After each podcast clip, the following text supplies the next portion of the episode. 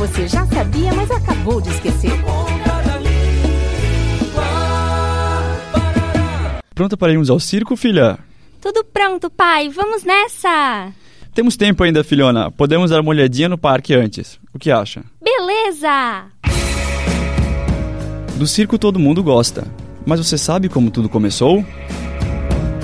Por pelo menos 4 mil anos, a maioria dos povos no mundo já praticava algum tipo de arte circense. Mas o circo como conhecemos hoje só surgiu no século XVIII, na Inglaterra. Philip Astley inaugurou em 1768 em Londres o Anfiteatro Real das Artes.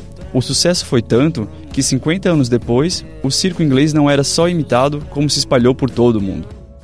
Nossa, quantas atrações! Tem até mulher barbada. Sempre desconfiei que minha sogra era do circo. Na Ponta da Língua. Iniciativa do curso de Publicidade e Propaganda da Univale. Produção, Programa de Extensão Cardume Criativo. Realização Escola de Negócios, Educação e Comunicação. Apoio Rádio Educativa Univale FM.